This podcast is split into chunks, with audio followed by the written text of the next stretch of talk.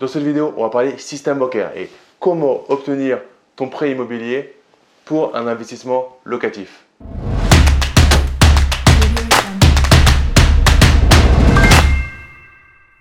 Donc avant de commencer cette vidéo, je t'invite à t'abonner à ma chaîne YouTube en cliquant sur le bouton s'abonner. Tu auras la petite cloche, tu cliques bien sur la cloche, ça te permet de recevoir les notifications quand je publie de nouvelles vidéos.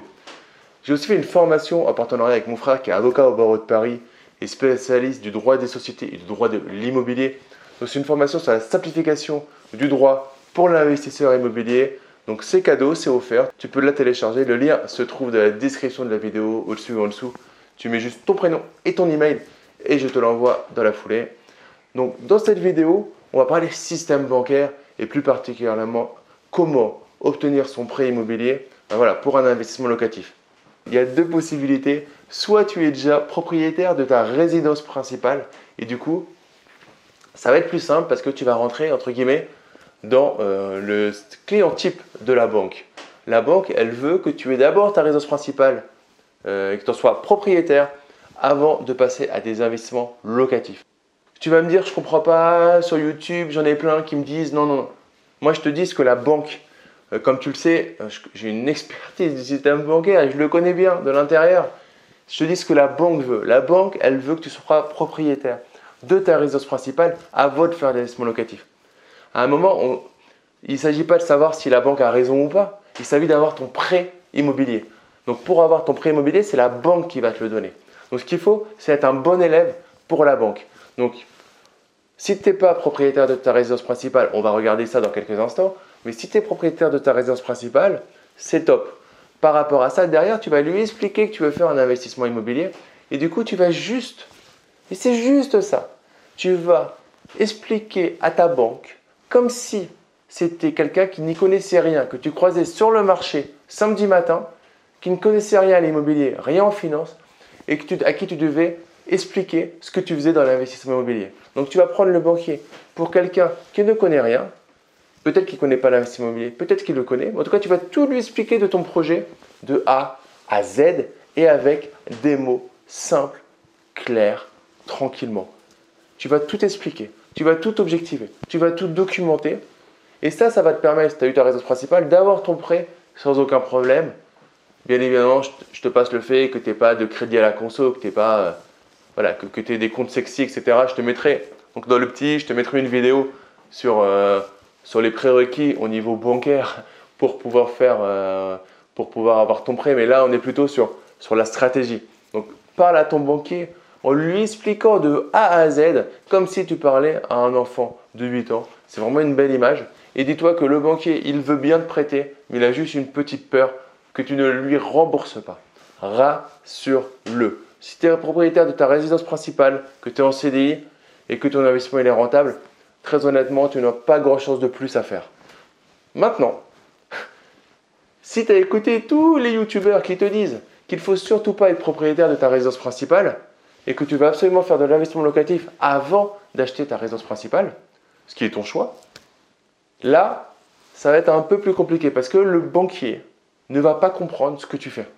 Pour lui, ce n'est pas logique. Pour lui, et euh, ce que je dis souvent, en mode investisseur euh, euh, journal de 20 heures, tu investis dans ta RP, tu fais du Pinel et ensuite tu attends la retraite. Donc, tu es en train de faire un truc qui n'est pas logique. En plus, tu lui dis que potentiellement tu vas gagner de l'argent avec ça. Là, il va pas comprendre. Dis-toi juste un truc, peut-être qu'il va pas comprendre parce qu'il va se dire comment lui il le fait avec 1800 euros par mois, alors que moi avec 2500 euros, j'arrive pas à le faire.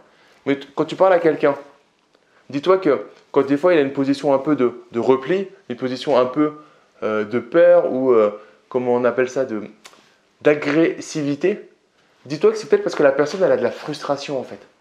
Euh, petit aparté, j'ai beaucoup de personnes qui m'insultent sur les réseaux sociaux euh, qui me mettent des commentaires. Donc ils voient mes vidéos et à la fin, ils me mettent des commentaires d'insultes.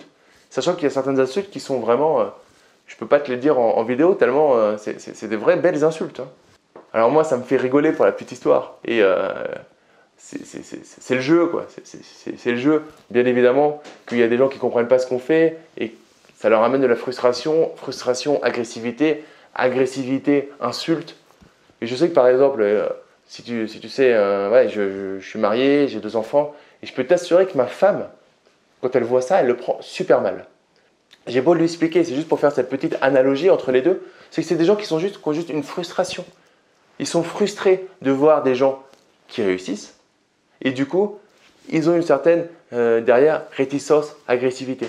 Et ton banquier, potentiellement, des fois, il peut avoir la même chose en se disant pourquoi moi j'y arrive pas? Il est en train de me dire qu'il va gagner 500 euros par mois de cash flow net d'impôt, alors que moi, je gagne 30% de revenus en plus que lui et je suis incapable de faire ça.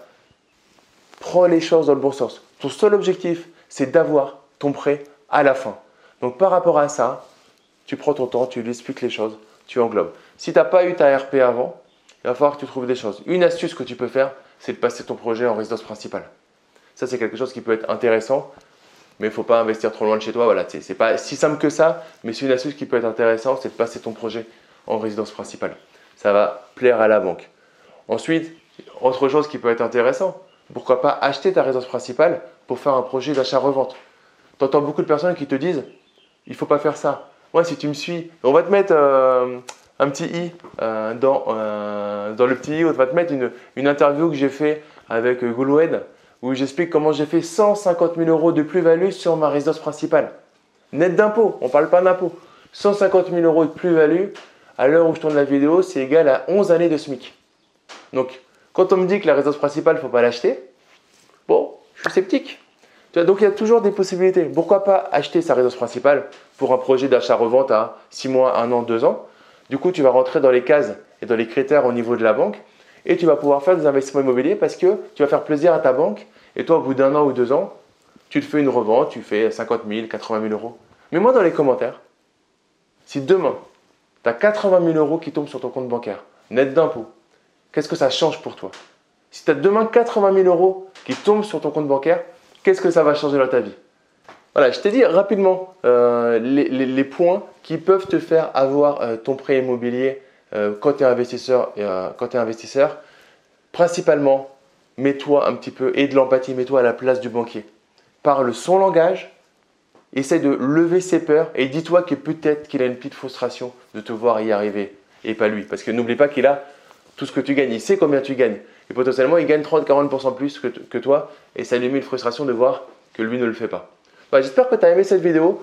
Mets-moi un gros like si tu as aimé cette vidéo. Partage-la à tes amis investisseurs qui veulent passer au niveau supérieur ou tes investisseurs, tes amis qui ont envie d'investir mais qui ont des peurs pour investir. Moi, c'est vraiment un plaisir de euh, voir la communauté Esprit Gagnant qui s'agrandit de jour en jour et pouvoir impacter le maximum de monde. Si tu n'es pas encore abonné à ma chaîne YouTube, tu peux le faire en cliquant sur le bouton s'abonner. Tu auras la cloche, tu cliques sur la cloche. Ça te permet d'être au courant quand je publie de nouvelles vidéos. Je en publie environ deux par semaine.